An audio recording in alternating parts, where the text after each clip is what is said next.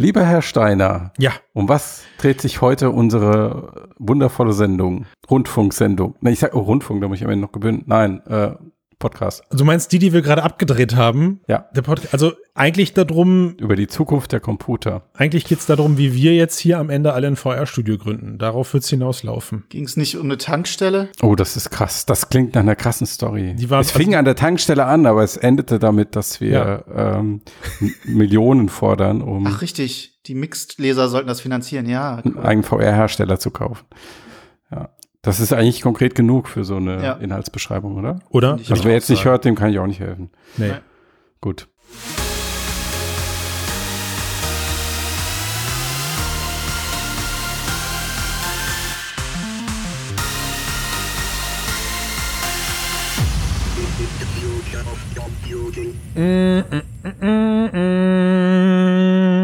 Meine Damen und Herren, herzlich willkommen bei Mixedcast, dem Podcast über die Zukunft der Computer, Ausgabe 262.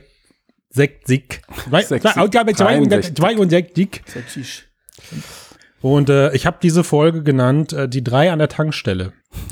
Du bist die Tankstelle. Ach nein, du bist einer von den drei, oder was? Ja, ja klar. Das ist der also, dritte. Ich, wenn ihr Okay. mich wollt. Ich, also Ben ist dabei, Ja, ich putze die Scheiben. Huibu, das Chris-Gespenst ist dabei, aka Matthias. Hello. Und äh, ich bin da. Ja, eigentlich hättest du jetzt warten müssen, bis ich dich ankündige. Warum? Ich kündige mich gerne selber an. Ja, ich weiß. Entschuldigung. Wenn du so. Muss Warum bist du schneller so sein. unfassbar gut gelaunt, Christian? Jetzt habe ich schlechte Laune, weil mir klar wird, dass ich eigentlich gar keinen Grund habe, gut gelaunt zu sein. Kennst du das? Nein, ich habe mich auf die Folge gefreut, denn ähm, das ist heute eine Folge, die endlich mal wieder A mit Ben besetzt ist. Ben war lange nicht mehr dabei und ich glaube, selbst diese Konstellation hier haben wir noch nicht so häufig gehabt. Nee, Und das, einmal glaube ich sogar erst. und das, und das ist bei, auch bei mir bedeutet das immer so ein bisschen äh, ja kindliche Aufregung auch, weißt du? Lampenfieber. genau. Vermisst Und mich nach zwei Wochen schon. Ich- Haben wir vor zwei Wochen gecastet? Jo. Da kann ich mich nicht dran erinnern. Ja, da nicht, mit, dreht dich da mal nicht, raus. nicht mit mir. Kann ich mich nicht dran erinnern, macht die Aussage nicht besser. Jetzt, ich muss weg. Nein, Es ist drei Wochen her, glaube ich. Cast 260 über äh, Tuts. Die. Tech-Brille ach du meine Güte. mit Robin. Ich sagte ja, ich habe mich ja gerettet mit in der Konstellation. Ja, und, äh, und wie ihr seht, es läuft auch richtig fluffig an. ja, sehr gut. Und Und sollten wir fluffig, schnell zu einem Thema übergehen. genau, fluffig sind auch die Themen, die wir mitgebracht haben. Ähm, eigentlich, Ben, bin ich froh, dass du hier bist, weil du hast einen wunderbaren Artikel geschrieben, mit dem wir einsteigen wollen, nämlich dem, den Artikel über das Dilemma, was scheinbar bei Sony im Hintergrund ähm, im dedizierten VR-Studio abgelaufen ist. Ich glaube, es war Montreal, richtig? Manchester. Manchester. Ah, Ein paar Ah, tausend Kilometer vorbereitet. dazwischen, aber ja. Das ist nice. ich glaube, es war Manchester, oder? Ich schneide einfach. ja. Ach komm, das rausschneiden, das ist ja feige. aber Das ist feige. Mann. Ja, okay, Manchester also, Manchester. ja. Fängt beides mit M an. So, was ist denn da passiert? Was ist dort passiert im Sonys VR-Studio Manchester? Ja, Wofür? Also passiert ist es schon vor längerer Zeit, also schon Mhm. äh, Anfang letzten Jahres, äh, da hat Sony bekannt gegeben, dass Sony Manchester geschlossen wird.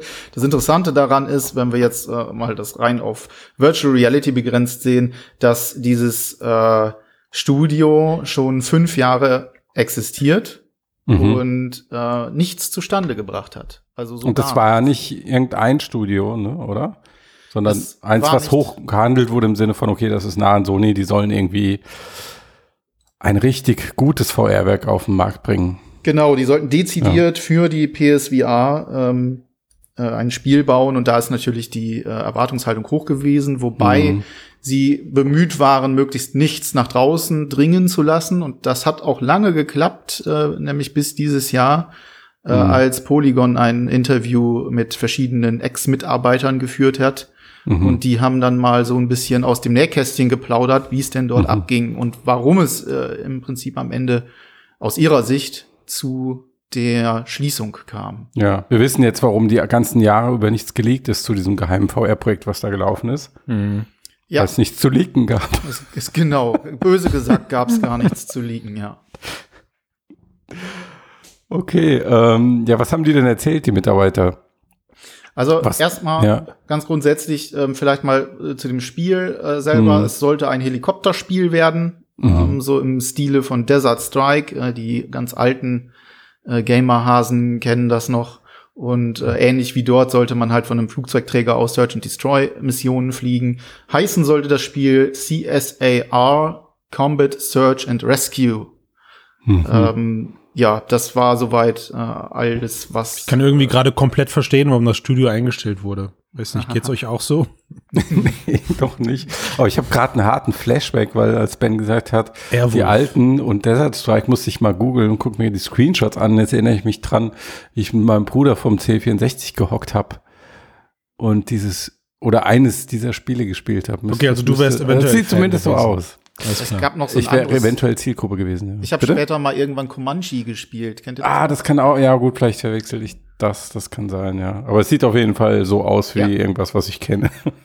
Genau. Und äh, da haben die halt dran gearbeitet. Das war aber auch so eine, so eine, so eine Top-Secret-Geschichte. Das war so Top-Secret, äh, woran gearbeitet wurde, dass sogar bei Einstellungen von neuen Mitarbeitern gar nichts darüber gesagt wurde, also was die Ja. genau machen, sondern erst wenn die den Vertrag, wenn die, wenn die Tinte trocken war unterm Vertrag, dann wurde gesagt, so, du darfst jetzt an einem Helikopterspiel arbeiten. Hm. Ähm, das Konzept hat halt bei Sony äh, überzeugt und äh, unter anderem waren da ähm, Eric Matthews, der war früher mal Vizepräsident der Sony Worldwide Studios, äh, der war da involviert und der Forschungsdirektor bei Sony, der heißt äh, Mark Green und die hat das äh, überzeugt, Mhm. ähm, was äh, da gepitcht wurde, beziehungsweise was da auf dem Tisch lag und dann haben sie das Studio dort in Manchester gegründet. Mhm. Das war verhältnismäßig klein, also ähm, der Bericht sagt so maximal 30 Leute haben da im Peak gearbeitet. Ähm, äh, das große Problem war ganz simpel wohl mangelnde Kommunikation und eine ganz, ganz schlechte äh, Planung. Ähm, die beiden gerade genannten Personen, also der Green und der Matthews, die haben wohl sehr, sehr starkes Micromanagement betrieben, obwohl sie gar keine echte Rolle im Team hatten. Also die waren nicht wirklich ähm, eigentlich im Team involviert, haben aber von London aus das Manchester Studio so gemicromanagt, dass sie teilweise bei ihren wöchentlichen Besuchen äh, Designänderungen ähm, verlangt haben oder eingebrieft haben. Teilweise haben sie von Entwicklern und Entwicklerinnen verlangt, ähm, Parameter offen zu lassen, die sie dann später selber tweaken wollten, was ja alles so ein bisschen, äh, also nicht unbedingt für wirklich Vertrauen oder und auch nicht wirklich für eine für eine klare ähm, Aufgabenzuteilung und vielleicht auch einen klaren Plan spricht. Mhm. Das waren so mit die ähm, die interessantesten äh, Punkte so im direkten Workflow. Mhm. Ähm, und ja, es wird runtergebrochen von Mitarbeitern, äh, die dann sagen, es ist ganz klar ein Kommunikationsproblem gewesen. Also eine offene Kommunikationskultur, die eigentlich gerade ja in, sollte man glauben, in kreativen äh, Projekten wichtig ist. Die gab es nicht, weil die beiden eben halt als äh, sozusagen als, als Leader nicht dafür offen waren für neue Ideen oder überhaupt, ähm, dass Ideen gechallenged wurden und ähnliches. Also beim Lesen des echt guten Artikels, Ben, muss ich an der Stelle nochmal lobend erwähnen. Mm, Ich, ich mag ja immer solche Einblicke in VR-Studios und wenn sie dann so noch gut aufbereitet sind, macht es besonders Spaß. Aber beim Lesen ist mir der Spaß dann auch vergangen, weil das Herz auch so ein bisschen mitgelitten hat. Also alles, was man da so drinne gelesen hat, wie dieses Studio sich mehr oder weniger ab, selber abgemanagt hat, äh, aufgrund falscher Führung, äh, aufgrund falscher Mitnahme und Umgang mit den Mitarbeitenden. Das hört man ja irgendwie immer wieder, gerade in solchen, also jetzt wenig, we- jetzt nicht nur in Bezug auf VR-Studio, sondern gerade in diesem ganz hoch und auch schwierig komplex angesiedelten Innovationsbereich. Ne?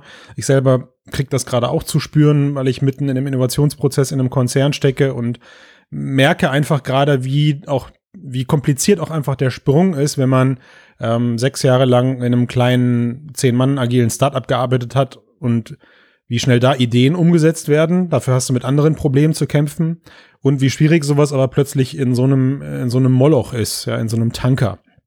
Und insofern glaube ich, dass, dass das, also selbst wenn der Artikel sehr vielschichtig ist, glaube ich, dass es erstmal nur eine Seite der Medaille ist.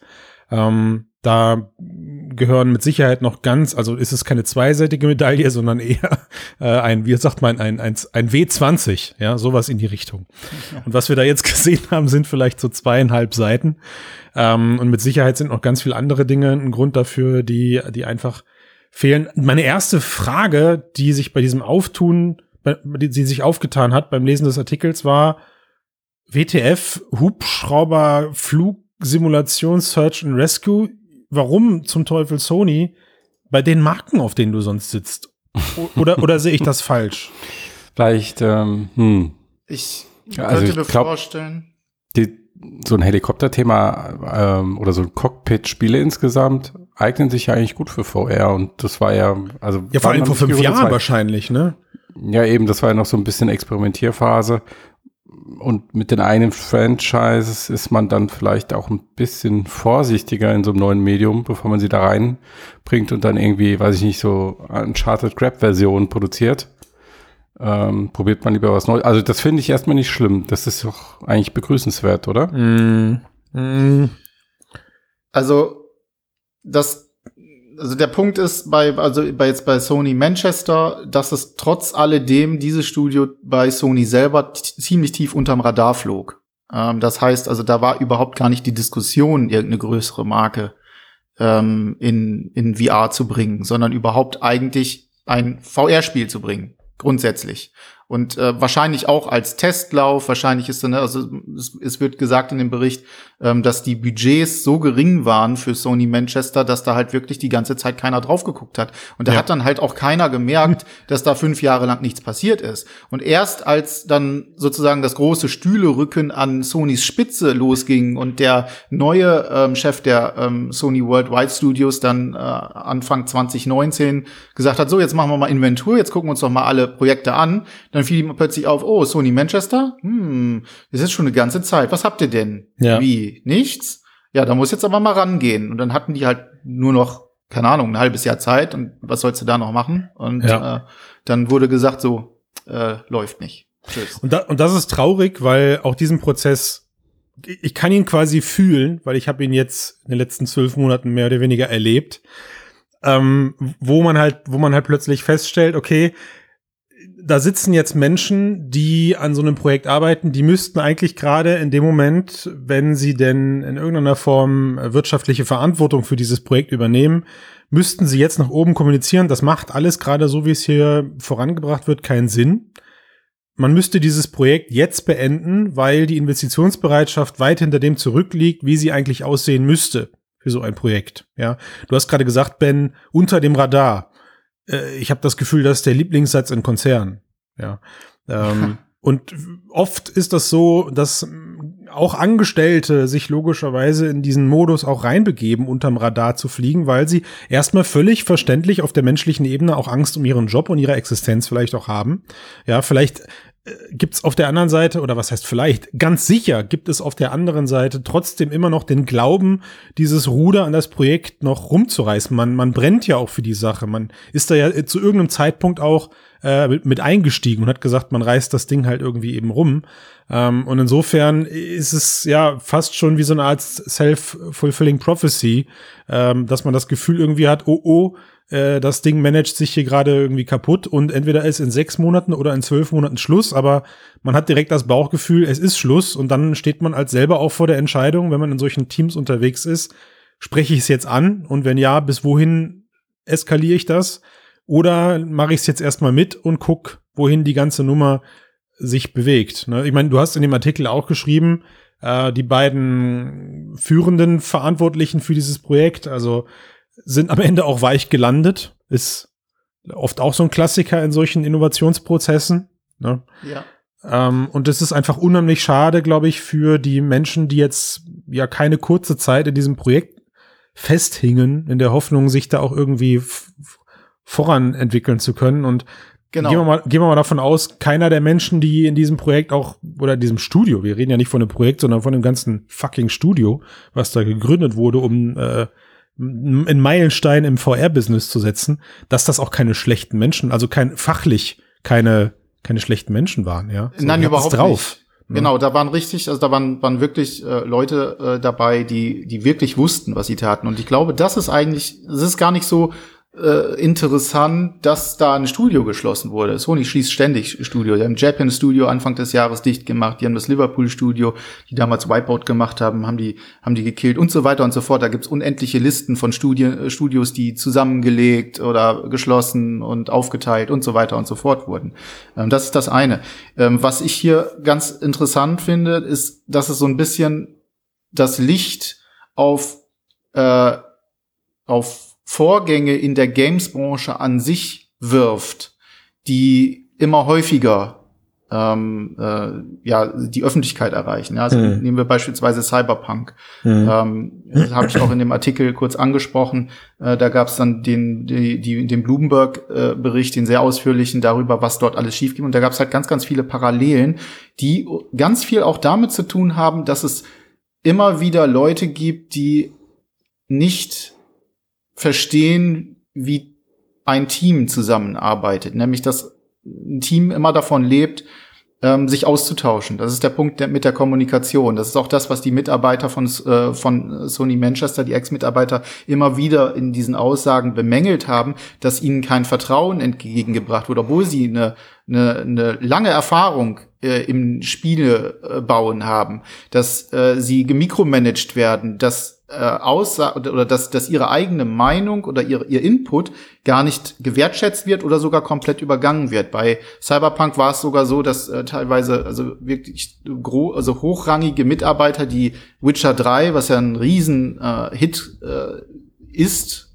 ähm, äh, gemacht haben, dass die halt konträr zur, zur, zur neuen Leitung, äh, Studioleitung an Cyberpunk 2077 sich geäußert haben, wirklich mit Entscheidungen unzufrieden waren und die komplett ignoriert oder übergangen wurden, was dann halt zu Kündigungen geführt hat. Das ist das gleiche gewesen, was auch bei äh, Sony Manchester zu beobachten war. Die haben die Leute eingestellt, teilweise hochkarätige Entwickler und Entwicklerinnen.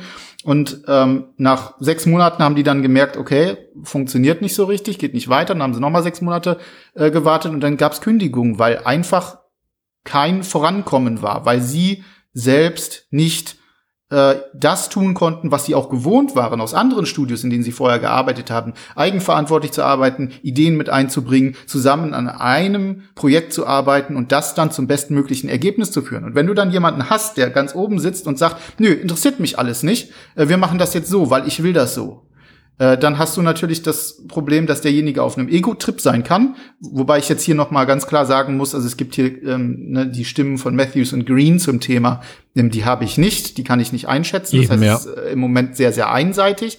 Aber ähm, das ist etwas, was man halt immer häufiger beobachtet. Man hat es gesehen bei Ubisoft, gab es gab's und gibt es einen Riesenskandal über toxische ähm, Arbeitsplatzverhältnisse. Es gibt gerade einen bei Activision, wo all diese Dinge mit reinspielen und wo ähm, vor allem auch, und das ist eben das, was ich hier besonders wichtig finde, mal ein Licht darauf geworfen wird, wie wird in der Games-Branche eigentlich gerade mit Mitarbeitern umgegangen? Hm.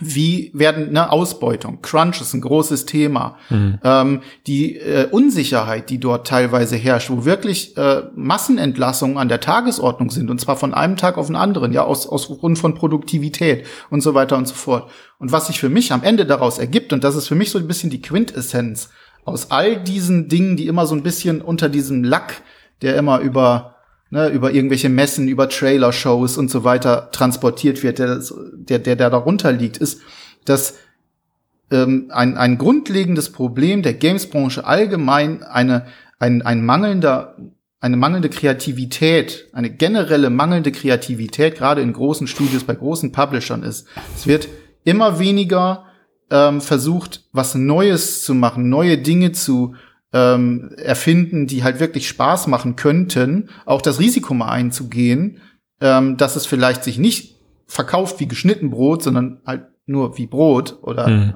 äh, ne, also sich Aber kannst du und dann hast du halt das Problem, dass wenn du das dann runter ähm, rechn, runterbrichst auf die VR-Nische, mhm ne, das, das potenziert sich da nochmal. Da hast du ja die Hardware, da hast du die ganzen Voraussetzungen, die, die mangelnde Verbreitung und so weiter und so fort.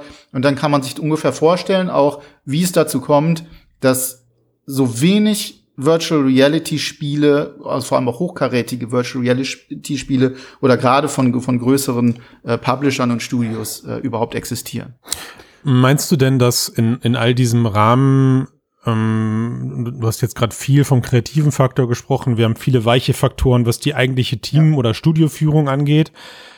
Aber da ist ja noch die dritte oder, oder eine, eine sehr wichtige Komponente, nämlich natürlich die Wirtschaftlichkeit. Ja, also ja, auch da musst du in so einem Kontext im selben Atemzug drüber sprechen, dass du sagst, hey, Spieleentwicklung allgemein ist auch einfach arschteuer geworden, gerade wenn du über diese Riesentitel sprichst. Und dann ist natürlich eine wirtschaftliche Kalkulation dahinter ja. auch eine deutlich knackigere, ja, als wie vor 20 Jahren noch, wo du dir vielleicht auch einfach mehr Experimente erlauben konntest, ähm, und, und ich, ich glaube, das sind auch wiederum Dinge, die man da jetzt spürt. Es ist ja jetzt nicht so, als dass es Sony, sagen wir mal, an Geld fehlen würde, an Investitionsbereitschaft. Aber auch in einem Konzern musst du Investitionsbudgets begründen. Und das hat da vielleicht in der Form von diesem Studio geklappt. Vielleicht auch jeder, jeder, jeder Indie-Entwickler, der gerade zuhört, leckt sich wahrscheinlich nach den Summen, die da geflossen sind, die Finger, wenn er sich überlegt, dass er was er damit machen könnte, ja. Ähm, und damals war die Wette halt, okay, mit diesem, mit dieser Kohle werden wir schon irgendwas Gescheites hinbekommen. Und leider wurde die Kohle halt dann in Verbindung mit Missmanagement verpufft.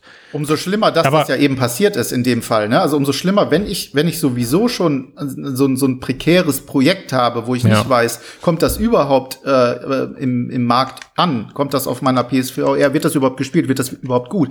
Da, gerade dann kann ich doch nicht fünf Jahre lang äh, da nichts nichts bringen, nichts, das, das na, ohne, ohne jegliche Kontrolle ähm, das vor sich hin köcheln lassen äh, mhm. äh, und um dann am Ende es wegzukippen. Ja, die Zeit halt leider scheinbar auch noch nicht mal für Prototyping benutzt, wie es wie es ja scheinbar bei Valve der der Fall war, äh, als man zumindest aus dem aus dem Hörensagen oder aus den Berichten damals ja durchaus so zwei, drei Spieleansätze entwickelt hat, bis man dann bei Half-Life Alex auch angekommen ist. Ne? Aber ja, wie gesagt, werden sie schon gemacht haben, sie werden wahrscheinlich ja nicht die ganze Zeit Däumchen gedreht nein, haben, Nein, nein, nein, das Aber ich glaube, auch das, was du beschrieben hast, oder vielleicht ist, verändert sich der Markt auch einfach dahingehend, dass halt diese großen, sehr großen Player wie Sony, äh, ähm, Microsoft oder die sehr großen Studios wie Ubisoft, gerade weil sie so groß sind und weil sie diese riesigen Marken haben, diese Studios, diese vielen, vielen Menschen, die sehr sicher ein Honorar bekommen müssen, mhm. die müssen diese sicheren Sachen machen und auf der anderen ja. Seite hast du einen Indie-Markt, der enorm gewachsen ist, sich entwickelt oh ja. hat, der das, was früher auch diese Studios auch noch abdecken mussten mhm. oder wollten, konnten, ähm, sehr effizient abdeckt, finde ich, und mhm. für verhältnismäßig kleine, kleine Summen. Ja. Ähm, wenn du auf Steam gehst oder auch in, in die Konsolenstores, hast du ja eigentlich eine Indie-Perle nach der anderen. Aber das also ist diese ja Kreativität ist ja nicht weg aus dem Markt, sie wird nur von anderen bespielt. Mm, ja, aber ich glaube, das ist das, was Ben so ein bisschen anprangert, wenn ich es mit meinen Worten mhm. wiedergeben müsste. Die Kreativität der Games-Branche wird gerade auf dem Indie-Entwicklern aus, auf dem Rücken der Indie-Entwickler ausgetragen. Also man, mhm. Man erwartet so ein bisschen oder hofft auch als Gamer oder als, als spielende Person einfach, mhm. okay, kreative Dinge, ich muss damit leben, dass entweder das Ganze nicht ganz polished ist oder halt vielleicht eher einen Indie-Look hat beziehungsweise wenn solche Indie-Perlen ja dann ein Hit werden, sind es ja auch keine Perlen mehr und du kannst davon ausgehen, äh, in weniger als x Monaten wird dieses Studio eventuell dann auch die Aufmerksamkeit großer Publisher auf sich ziehen und aufgekauft werden. also, das, ja. ne, genau. aber das ist ja dann, also ich glaube, wir müssen auch schauen, dass wir nicht zu stark pauschalisieren. Nee, nee, genau. Weil, aber worauf, aber worauf Ben meiner Meinung nach ganz gut hingewiesen hat, ist ja auf das Kreativpotenzial, was diese großen Studios hätten, aber eben genau. nicht abrufen. Ne? Also mhm. du hast es gerade schon gesagt, da sitzen hochbezahlte Menschen und ich setz, bin jetzt einfach mal so frei und setze hochbezahlt auch mit, mit hochbegabt äh, vor, äh, einher. Also sagt, das sind auch Menschen, die schon deutlich mehr Erfahrung im Bereich Game-Entwicklung haben, als vielleicht eben ein bootstrapped Indie-Studio, das gerade irgendwie aus einem, aus einem Studentenheim entstanden ist. Ne? Äh, was nicht heißt, dass dass da schlechte Qualität bei rumkommt, aber man würde sich ja eigentlich erhoffen, okay, wenn die Leute das jetzt angehen, die an Titel, AAA-Titel XY mitgearbeitet haben, kommt da etwas bei rum, was man so noch nicht gesehen hat. Und da, Ben, bin ich natürlich voll bei dir. Ne, da, genau, das meine ich. Da, da wartet man leider gerade vergebens. Aber um die Frage Richtung Sony noch so ein bisschen wieder abzuholen, glaubt ihr denn jetzt, dass, dass diese, diese Nachricht, die wir da jetzt vernommen haben, diese Schließung dieses Studios, ähm, gleichzusetzen ist mit einem Nichtvertrauen in VR allgemein seitens Sony? Nee, das gar nicht. Ähm, aber ich, also was ich daran finde, ist, dass es irgendwie so ein bisschen symptomatisch dazu ist, wie Sony VR behandelt hat. Hm. Ja. Ne, weil sie auch mit viel Ambition gestartet sind und äh, 2015, 2016 und dann viel ausprobieren und machen. Und dann war das Ding irgendwie ist so langsam zwei, drei Jahre vor sich hingesiecht, ähm, wurde eigentlich fast nicht mehr mit guter Software bespielt. Es gab so ein paar Versuche, aber die waren dann letztendlich ähm, A, zu weit auseinander und B, qualitativ nicht gut genug. Und was hast du gehabt am Ende? Irgendwie so ein Gerät, was eigentlich nur noch eine Beat Saber Maschine war und eine Job Simulator Maschine. Jede Woche standen die beiden Spiele überall in den Charts äh, auf Platz eins und zwei und zwar keine Bewegung mehr da drin und so. Und die hat das, hat diesen Zustand, und das finde ich bis heute verwunderlich, und ähm, einfach, einfach jahrelang so vor sich hinlaufen lassen, was ja auch bei mir dafür dazu geführt hat, dass ich nicht mehr unbedingt davon ausgegangen bin, dass da eine PSVR 2 kommt, weshalb ich immer so überrascht war, dass andere Leute äh, so blind daran vertrauen konnten, dass da schon noch was kommt. Mhm. Ähm, ich glaube, ich glaube es, also um das kurz so, ja. ein, einzuhaken, Matthias, ich glaube, dass die Hardcore-PSVR-Gamer dir wahrscheinlich jetzt an der Stelle vehement widersprechen würden und würden so Titel wie Astrobot, äh, Blood and Truth oder Marvel's Iron Man, vielleicht sogar sowas wie äh, Squadrons oder sowas auf den Plan bringen. Also es gab ja, ähm, ich, ich glaube, es gab noch ein Zero Hour, irgendwie sowas. War das nicht auch ein PS-Exclusive? Ich weiß es gerade nicht. Also relativ viele Shooter haben wir da ja gesehen und zumindest Blood and Truth war ja auch ein, ein hochkarätiger als AAA und super cinesiastisch angekündigter VR-Titel. Also irgendwo für die Nische in der Nische gab es mit Sicherheit Menschen, die das, was du gerade sagst, anders empfinden. Aber mit Blick aufs große Ganze stimmt das natürlich ja. voll. Was, also stimme ich das natürlich total mit überein, was du gerade gesagt hast. Ja. Also Matthias hat da einen Punkt. Ich habe vor ein paar Jahren, ich glaube, zwei Jahre her, äh, habe ich einen Artikel auf Mixed geschrieben, äh, genau 2019 und zwar äh, Half-Life VR ist keine Lösung für eine Branche ohne Plan und das passt genau in diesen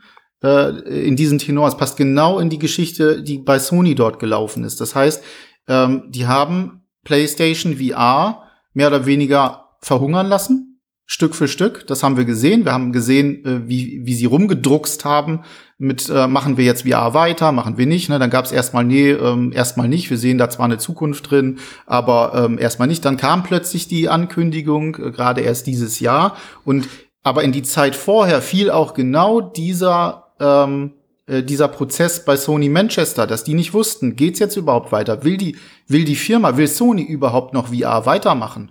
Und ja. äh, das hat mit Sicherheit auch 2019 bei der Inventur eine Rolle gespielt, dass ja. dann nicht klar war und dann wurde gesagt, na ja, gut, also so ganz sicher sind wir uns nicht. Ihr habt fünf Jahre gebraucht, ihr habt kein vorzeigbares Ergebnis.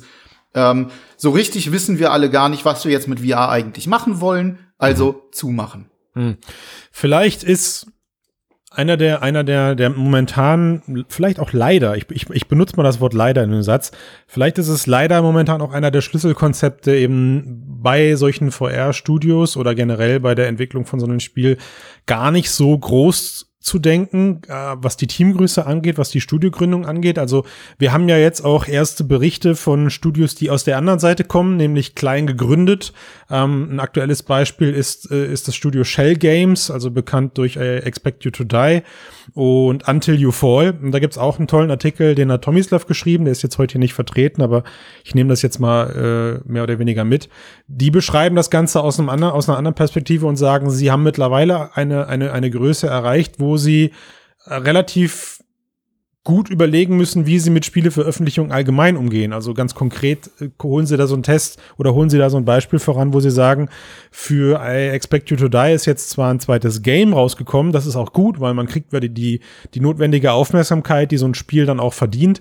Ähm, übrigens ist, also das sind jetzt vier Jahre her zwischen Teil 1 und Teil 2. Es ist so krass, wie aus, aus meiner Perspektive, wie, wie lange es diesen VR-Markt jetzt schon gibt, dass man über solche Sachen spricht, aber das nur am Rande.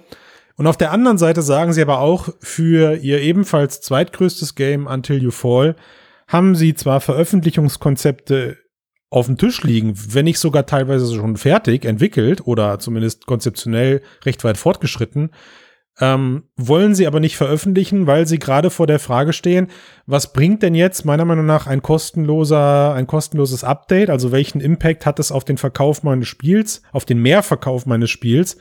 Ähm, oder wann gehe ich den Weg Richtung Paid Update? Beziehungsweise macht es leider bei der aktuellen Userzahl oder bei dem aktuellen Marktsegment nicht sogar eher Sinn zu sagen, komm ey, ich sammle noch vier, fünf weitere Ideen und release dann ein komplett neues zweites Spiel von, also dann kommt halt ein Until You Fall 2, obwohl es mit der ursprünglichen Strategie gar nicht so gedacht war, aber der Markt zwingt einen so ein bisschen zu diesem Handeln. Also ne, eine ganz andere Stimme an der Stelle. Der Zwang bei Indies äh, ist natürlich ein ganz anderer. Ne? Also die müssen ja noch, noch viel, viel mehr auf die Wirtschaftlichkeit an sich achten. Wenn ein großes Studio ähm, mit plus minus null rausgeht oder mit einem leichten Verlust, ähm, ist das ein anderes Ding, als wenn ein kleines Studio. Das glaubst du, Ben. Rausgeht. Sorry, aber das glaubst du. Also da gibt's, da gibt's, da gibt's Berichte und, äh, und, und, und Infos aus erster, zweiter Hand, wo auch davon ausgegangen wird, eine, eine Investition amortisiert sich nach einem Jahr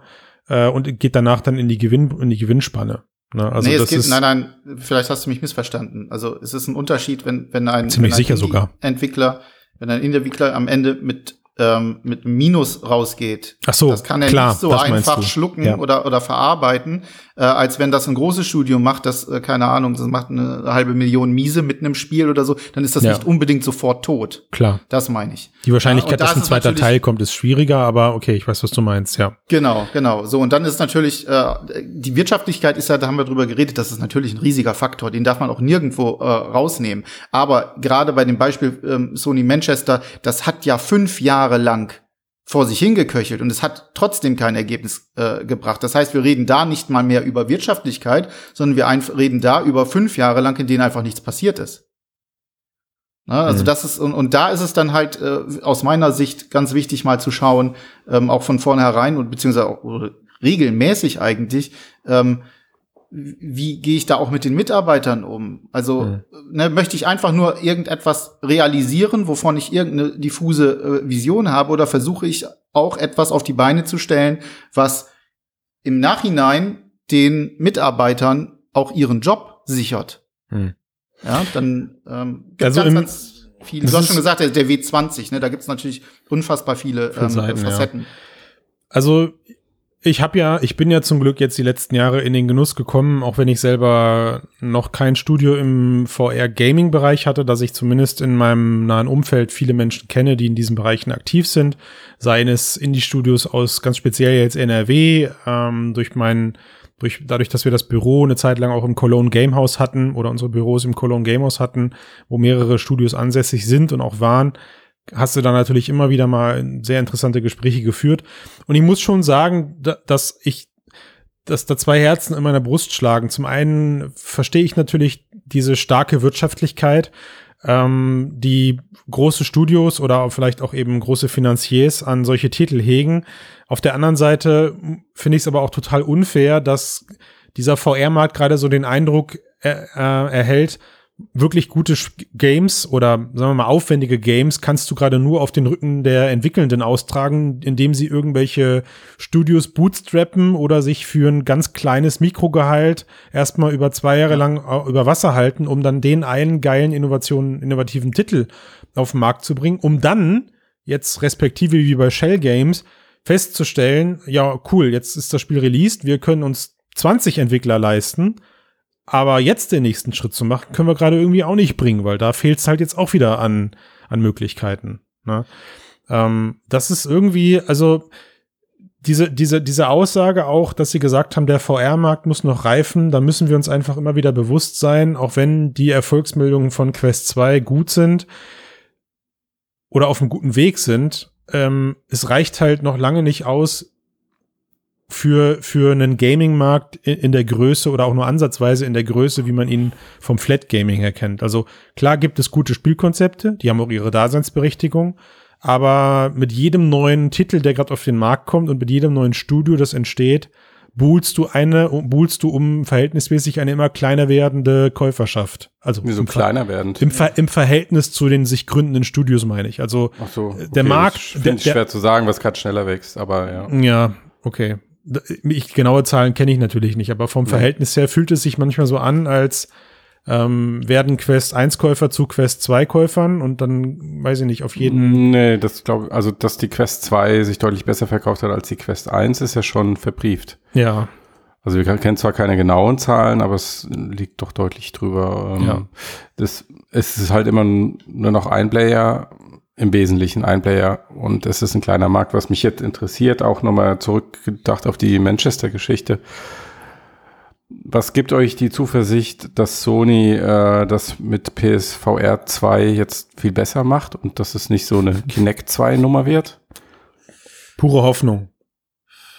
Also Erfahrung, glaube ich, auf der einen Seite. Ähm, B, wenn sie vielleicht, Also Sonys Erfahrung. Ja, ja, ja, Ja. genau, mit dieser Erfahrung mit der PSVR, dann natürlich Mhm. ähm, schau- äh, gehe ich mal schwer davon aus, dass sie sich angucken, was Facebook mit der Quest macht. Mhm. Ähm, und äh, wie das alles funktioniert, wie, wie diese Zahlen zustande kommen, das könnte das eine sein. Ähm, das andere, was ich äh, denke, was ein, was ein, sehr, ein Game Changer sein kann, ist ihre äh, andere Inhaltsstrategie, die sie fahren wollen. Das heißt, sie wollen weniger nativ VR-Titel bauen, sondern Blockbuster mit VR-Modus. Also sprich, äh, dass du äh, beides spielen kannst. Ah, das haben Ich sie hab- mit 3D damals auch gemacht. Das hat wunderbar funktioniert. Na, ich glaube, das, also das ist, glaube ich, schwer zu vergleichen. äh, Ja, in, in, einverstanden. In dem, in dem Zusammenhang. Ich glaube, und das, ich habe das früher immer schon gesagt. Ich habe gesagt, warum macht ihr nicht beides? Warum macht ihr nicht eine, die Desktop-Version? Warum, warum denkt ihr nicht gleich VR mit? Und wenn es in verschiedenen, also selbst wenn es nur ein Modus ist, äh, dieses Star Wars-Spiel von EA äh, Hm. damals, wie hieß das noch? Squadron war das. Nee, ja, Squadron war, ist im Prinzip danach gekommen, aber die, da gab's diese, diese eine ähm, ähm, Mission. Verdammt, mir fällt der Name nicht ein. Da gab's eine VR-Mission. Okay, äh, ja. Und die war, die ist richtig, die war richtig beliebt bei äh, den Ach so, ja, Leuten, ich die es weiß, gespielt ähm, haben. was du meinst. War das nicht irgend so ein Battlefield Star Wars Ableger? Sowas in der Art. Ich, mir fällt der Name Battlefront war verdammt Egal. ein. Ja, genau, Battlefront, sowas. genau. Battlefront. Battlefront. So, und da gab's diese, ähm, diesen, diesen VR-Modus. Und Mhm. ich glaube, wenn der nicht gewesen wäre und wenn die Leute nicht gesagt hätten, Mann, war das geil, macht das wieder, hätte Star Wars Squadrons keinen VR-Modus gehabt. Mhm. Bin ich mir relativ sicher. So. Und auf dem Wege, glaube ich, ähm, ist das eine, also es ist A natürlich auch eine, wieder eine Wirtschaftlichkeitsfrage. Wenn ich sowieso für eine riesige Userbase von Flat-Gamern ein Spiel mache, und ich biete den, und, und äh, dieses Spiel ist ja generell, ne, es ist, es ist schon entwickelt, es wird verkauft, es äh, wird hoffentlich äh, ein, ein finanzieller Erfolg, dann ist der Schritt, da noch einen VR-Modus äh, für zu machen, geringer, als wenn ich sage, ich mache das nur für VR. Also ich entwickle ein reines äh, VR-Spiel. Und der, das Risiko, dass es am Ende floppt und ein fettes Minus ist, ist deutlich geringer. Ne, schon alleine die Ausspielung ähm, auf, auf der, auf der PlayStation-Plattform ähm, ja, an sich. Aber du, aber du gehst natürlich auch viel dafür. künstlerische Freiheit ein. Ne? Also das ist, du, oder du büßt viel Das ist künstlerische nicht Freiheit perfekt. ein. Es, ist, es, wird, es, es werden keine perfekten VR-Spiele sein. Äh, Definitiv nicht. Aber wenn ich mir zum Beispiel anschaue, Hellblade, äh, Senua's Sacrifice, großartiges Spiel gewesen. Was haben die gemacht? Die haben einen VR-Modus gebracht. Die haben das Ding einfach in VR portiert. ja, aber wäre das für dich ein Kaufgrund gewesen für eine VR-Brille oder hast du es mitgenommen, weil du eine VR-Brille hattest? Ich hatte eine und habe das dann gespielt, aber ich hätte es niemals, also ich habe es nur in VR gespielt. Ich Klar, ja. ne, also ich bin Grund von also grundweg begeistert gewesen. Das hatte Es Third war auch Person. mega, es war, ich fand's auch mega. Also ich, wie Ja. gesagt, ich bin ja eh Verfechter, neben dir, mit dir zusammen bin ich ja Verfechter von Third Person VR, aber Ja, war großartig, Ja. absolut geniales Teil und äh, ich kann mir eben vorstellen, dass auf dem Wege viel mehr Leute auch an VR rangeführt werden. Also wenn Mhm. vor allem wenn Sony das jetzt richtig macht, und da sind wir wieder bei deiner Frage, äh, Matthias, wenn Mhm. sie das dann vor allem auch mit IPs machen, die die Leute kennen oder die groß sind, die Mhm. die geil sind und dann plötzlich feststellen, oh mein Gott, jetzt mal mal gesponnen, äh, Last of Us kannst du plötzlich in äh, in, in VR spielen mit mit Third Person, also in Third Person Ansicht und so. Und das ist richtig geil, du bist Mhm. mittendrin. Ähm, dann kann das natürlich sehr, sehr einen, einen, einen deutlich größeren Multiplikator Hm. haben, als wenn du erstmal jemanden davon überzeugen musst, okay, dieses VR-Spiel gibt es nur in VR. Also du meinst musst so ein es erstmal bisschen- ausprobieren, um zu wissen, Ja. ob dir das überhaupt gefällt. Also die Kalkulation, die ich vielleicht als Casual-Nutzer dann aufmachen würde, ist, ich könnte mir jetzt für, weiß ich nicht, ich bin ja immer noch der Meinung, 4,99 wird die VR2, wird die Play PS VR2 dann kosten. ähm, ich kaufe mir jetzt quasi einen zweiten Fernseher, den ich mir aber direkt auf den Kopf schnallen kann und dafür kann ich das gleiche Spiel, wie ich es auch an meinem 4K Fernseher spielen könnte, könnte ich dann kann ich dann halt noch ein bisschen immersiver genießen. Ich krieg ich krieg keinen weiteren Inhalt, ich krieg keinen äh, keine zusätzlichen Missionen. Ich krieg aber eine andere Perspektive. So und wenn ich da einmal Blut geleckt habe und mir das gefällt, dann ähm, habe hab ich so eine Brille liegen. Und dann würdest du sozusagen die Wette eingehen, zu sagen, Leute, die das halt machen, die sich eine VR-Brille kaufen, um ihr ähm, The Last of Us 2 oder 3 dann irgendwann in VR zu genießen, dann sagen sie, Mensch, jetzt habe ich die Brille hier, jetzt widme ich mich auch mal den Only VR-Titeln oder was? Also wenn Ja, ich du glaub, mir du das so verkaufst, wie du das gerade gesagt hast, kaufe ich nie, niemals. ja, eben. Also vielleicht habe ich es absichtlich so zynisch aufgebaut, aber ja, Ja, ja. also.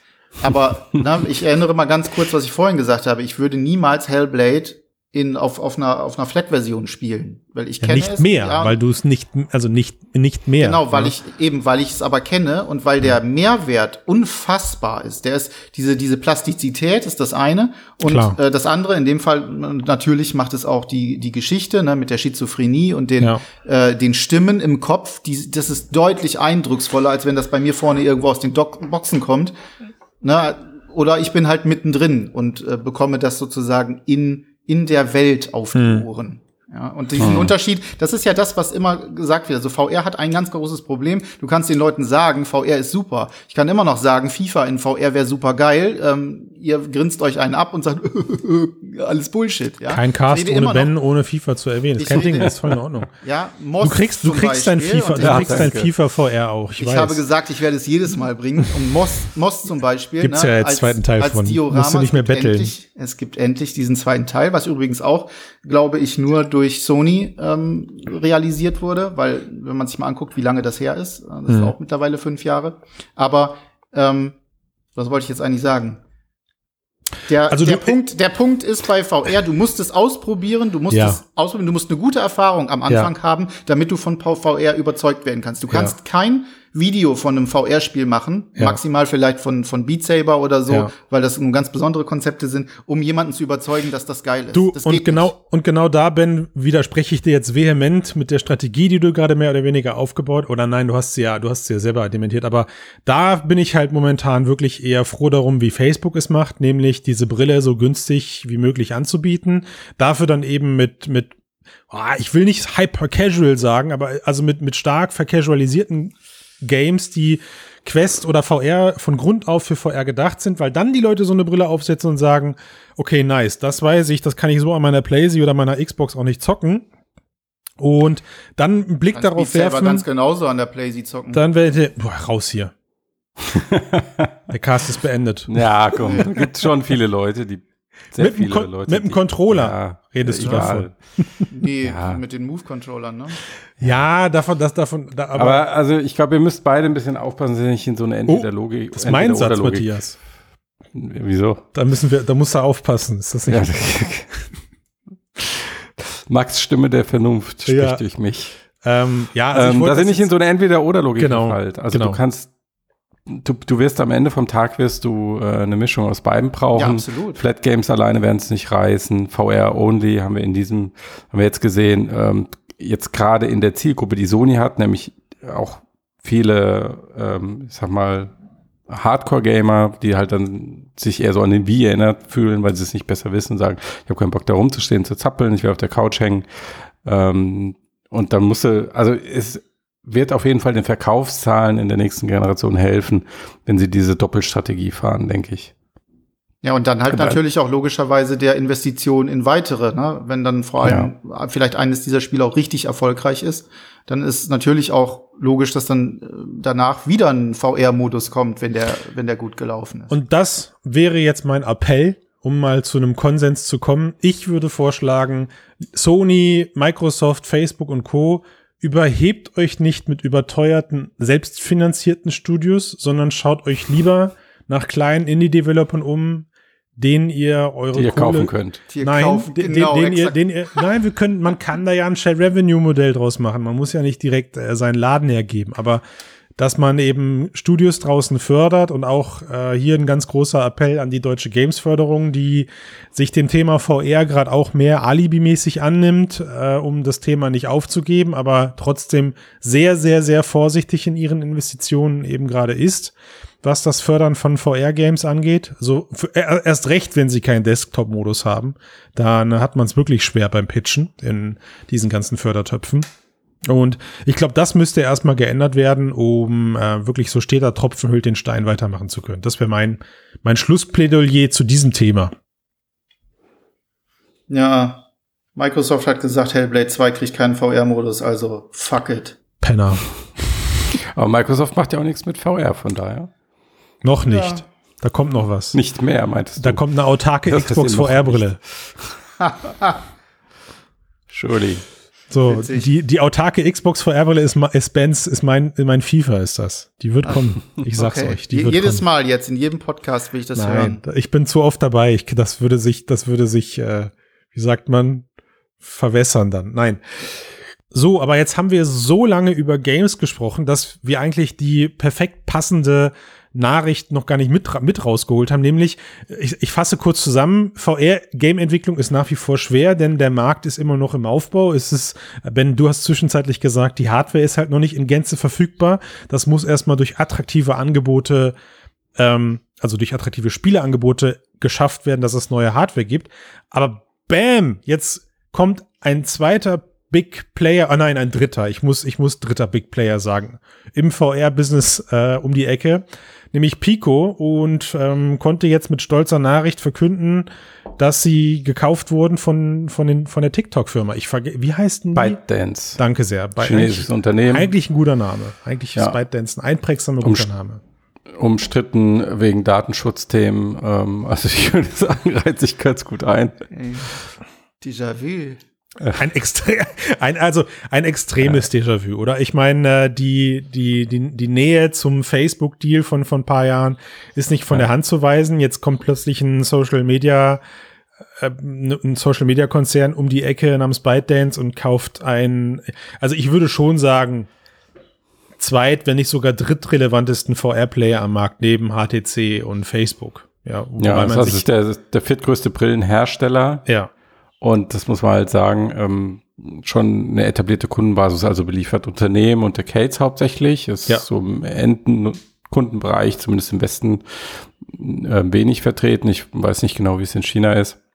Groß. Aber, aber, aber bestimmt. Im Zweifelsfall immer groß. Ja. Jetzt ist halt die Frage, was wird ByteDance mit TikTok machen? Also sie sagen jetzt erstmal, dass sie, sie signalisieren zumindest, dass sie jetzt TikTok, äh, TikTok, dass sie äh, ähm, Pico. Pico nicht nur aufgekauft haben, weil sie jetzt irgendwie Bock haben auf die Technologie oder irgendwelche Patente wollen oder die, ähm, sie machen ja auch viel mit ähm, Augmented Reality im Smartphone-Bereich und für ihre App, dass sie da irgendwie das Tracking-Know-how von Pico wollen, sondern sie sagen schon, signalisieren, okay, wir sehen die Zukunft von VR optimistisch, das passt zu unserer Vision. Ähm, wir haben äh, Pico gekauft, weil sie so eine große Auswahl haben an Soft- und Hardware. Das soll auch weitergeführt werden, es soll erweitert werden. Es, es wird als langfristige Investition beschrieben in einen ähm, aufstrebenden Bereich das klingt ja jetzt erstmal schon so, als würde TikTok VR durch, äh, TikTok schon wieder bei Dance VR durchaus ernst nehmen und ähm, dann auch als Nutzerplattform und dann sicherlich nicht nur für, für Unternehmen und Arcades, weil es ja nun mal eine endanwendergerichtete, ein endanwendergerichtetes Unternehmen ist. Also wenn sich ByteDance mit TikTok als Facebook ähm, slash Instagram ähm, slash YouTube-Wettbewerber steht, sieht, dann ähm, ergibt es, oder ob es Sinn ergibt, ist eine andere Frage, aber zumindest haben sie da vielleicht ähm, einen Verdacht, dass ähm, die anderen ihnen weglaufen könnten und damit haben, mit dieser Übernahme haben sie jetzt natürlich eine Lücke geschlossen, was das angeht. Hm.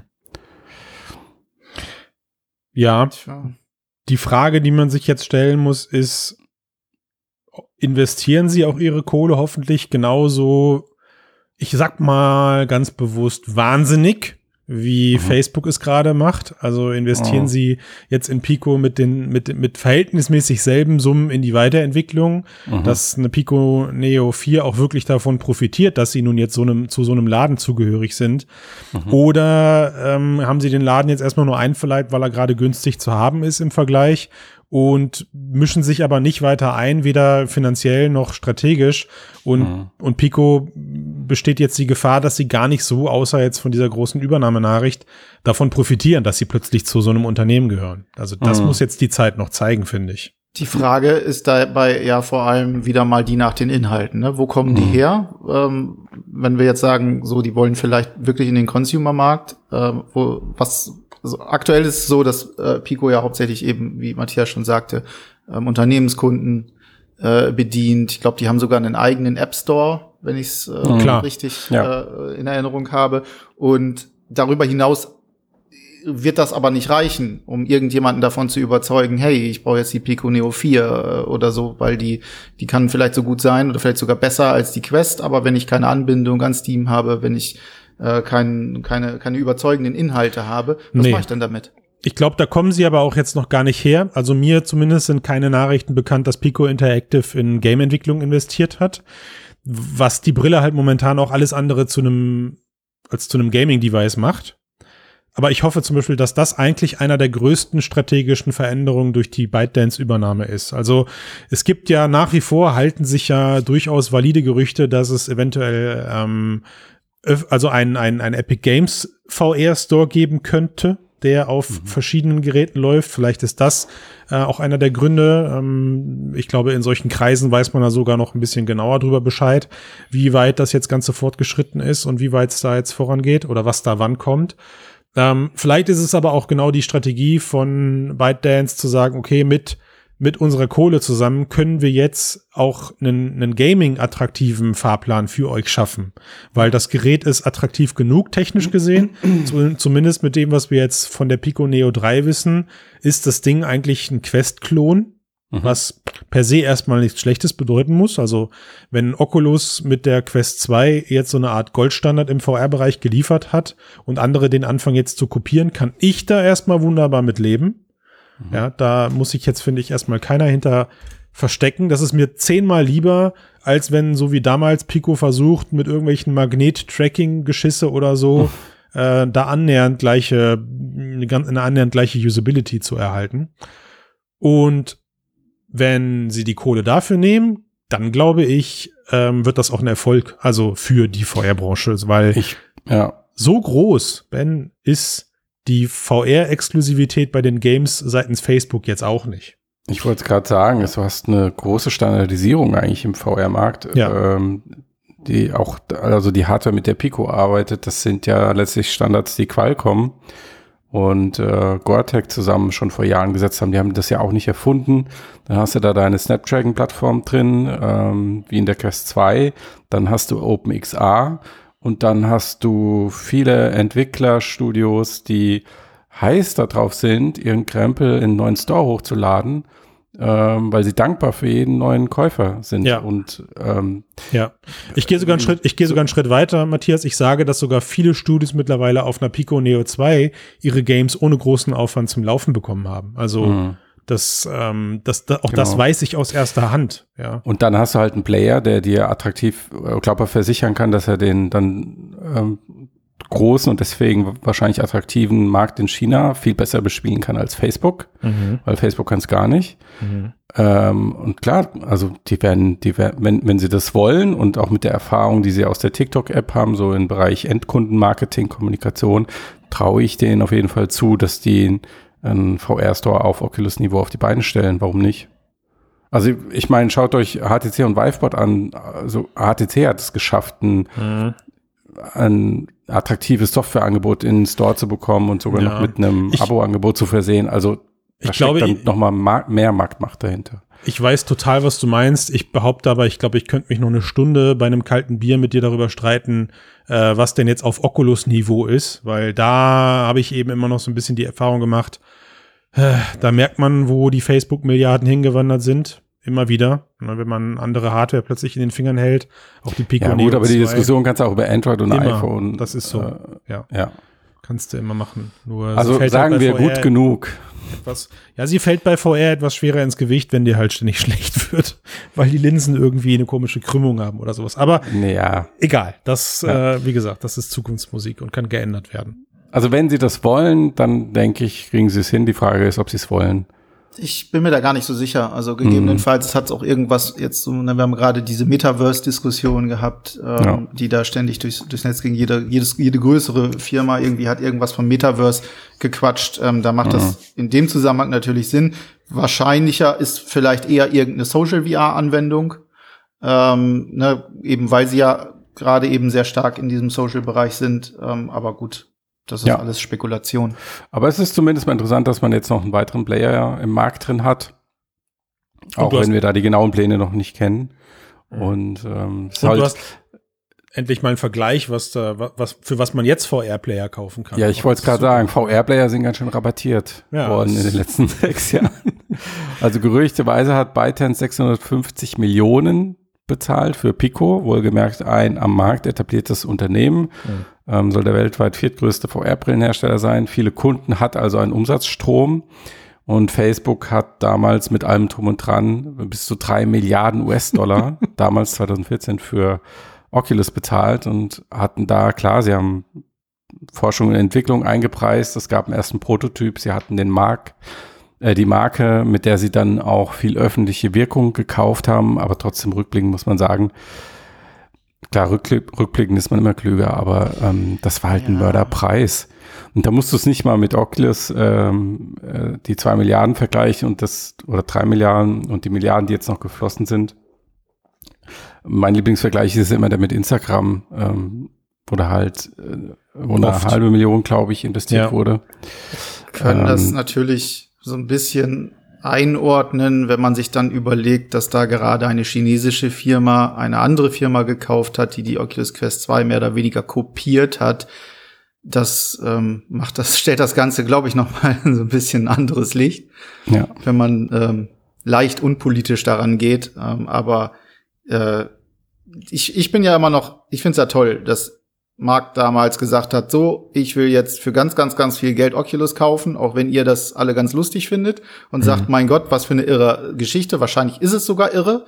Ähm, aber, und das muss man unterm Strich mal sehen, Innovationen haben meistens jemanden gehabt, der irgendwann mal gesagt hat, boah, da hau ich jetzt meine Lebenszeit rein, da hau ich all mein Geld rein, da hau ich alles rein, was irgendwie geht. Und äh, Viele irre. Menschen sind gefolgt, Ben. Viele, viele, ne? viele irre Menschen sind gefolgt. Also meine These ist immer noch, der hatte damals, der war damals hart im Nerd-Modus und hatte FOMO. Was ist Und dann FOMO? hat er ein bisschen mehr bezahlt. Fear of Missing Out. Mhm, okay. Und Ja. wer mit wer Geschäfte im Fear of Missing Out Modus macht, der ist gerne dazu bereit, mal ein bisschen Leichte mehr Beute. Okay, ja. Gut. geschadet hat Ins- sie Instagram hat übrigens eine Milliarde gekostet. Sorry, ich habe es falsch gesagt. Ja. Ja. Schnapper. Ja, wenn also du das den heißt, Revenue anguckst, dann in- auf jeden Fall ein in- ganz schöner Schnapper. wenn wir Glück haben, können wir also in vier Jahren eine VR-Bude kaufen, schließe ich da draus.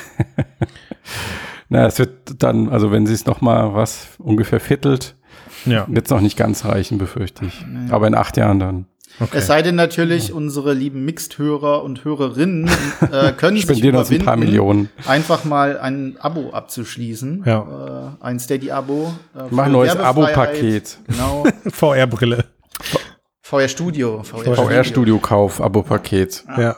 Ab eine Million im Monat. Genau. Und wir machen dann den geilen Scheiß. Ja. Von dem wir immer sagen, dass die anderen den eben nicht machen und sie sollen es doch Das, mal machen. das Ding Der ist, so einfach ist. Ja. das Ding ist, Ben, dein, dein, dein Pitch ist eigentlich schon gelaufen. Die Leute wissen, dass sie quasi in FIFA VR investieren. Fuck. Verdammt. Mann, pst. Und, da, und damit, ich wollte gerade sagen, und damit hast du das Ganze natürlich schon noch Wenn ich jetzt Moss 3 sage, krieg ich dann einen Interessensbekundung eingeordnet. Wir werden sehen. Wir, also wir können ja mal, wir können ja mal, wie gesagt, der Aufruf ist ja jetzt offiziell raus. Ne? Du hast gesagt eine Million. Ich glaube, ein gutes Studio kriegst du auch schon für 30, 40, 50.000. Na, komm, 70.000 im Monat durchfinanziert. Also muss jetzt ja nicht direkt die Million sein. Ja. Gut. Alles klar. Ja, danke euch. Dann würde ich sagen, Tschüssi. Bye, bye. Dankeschön.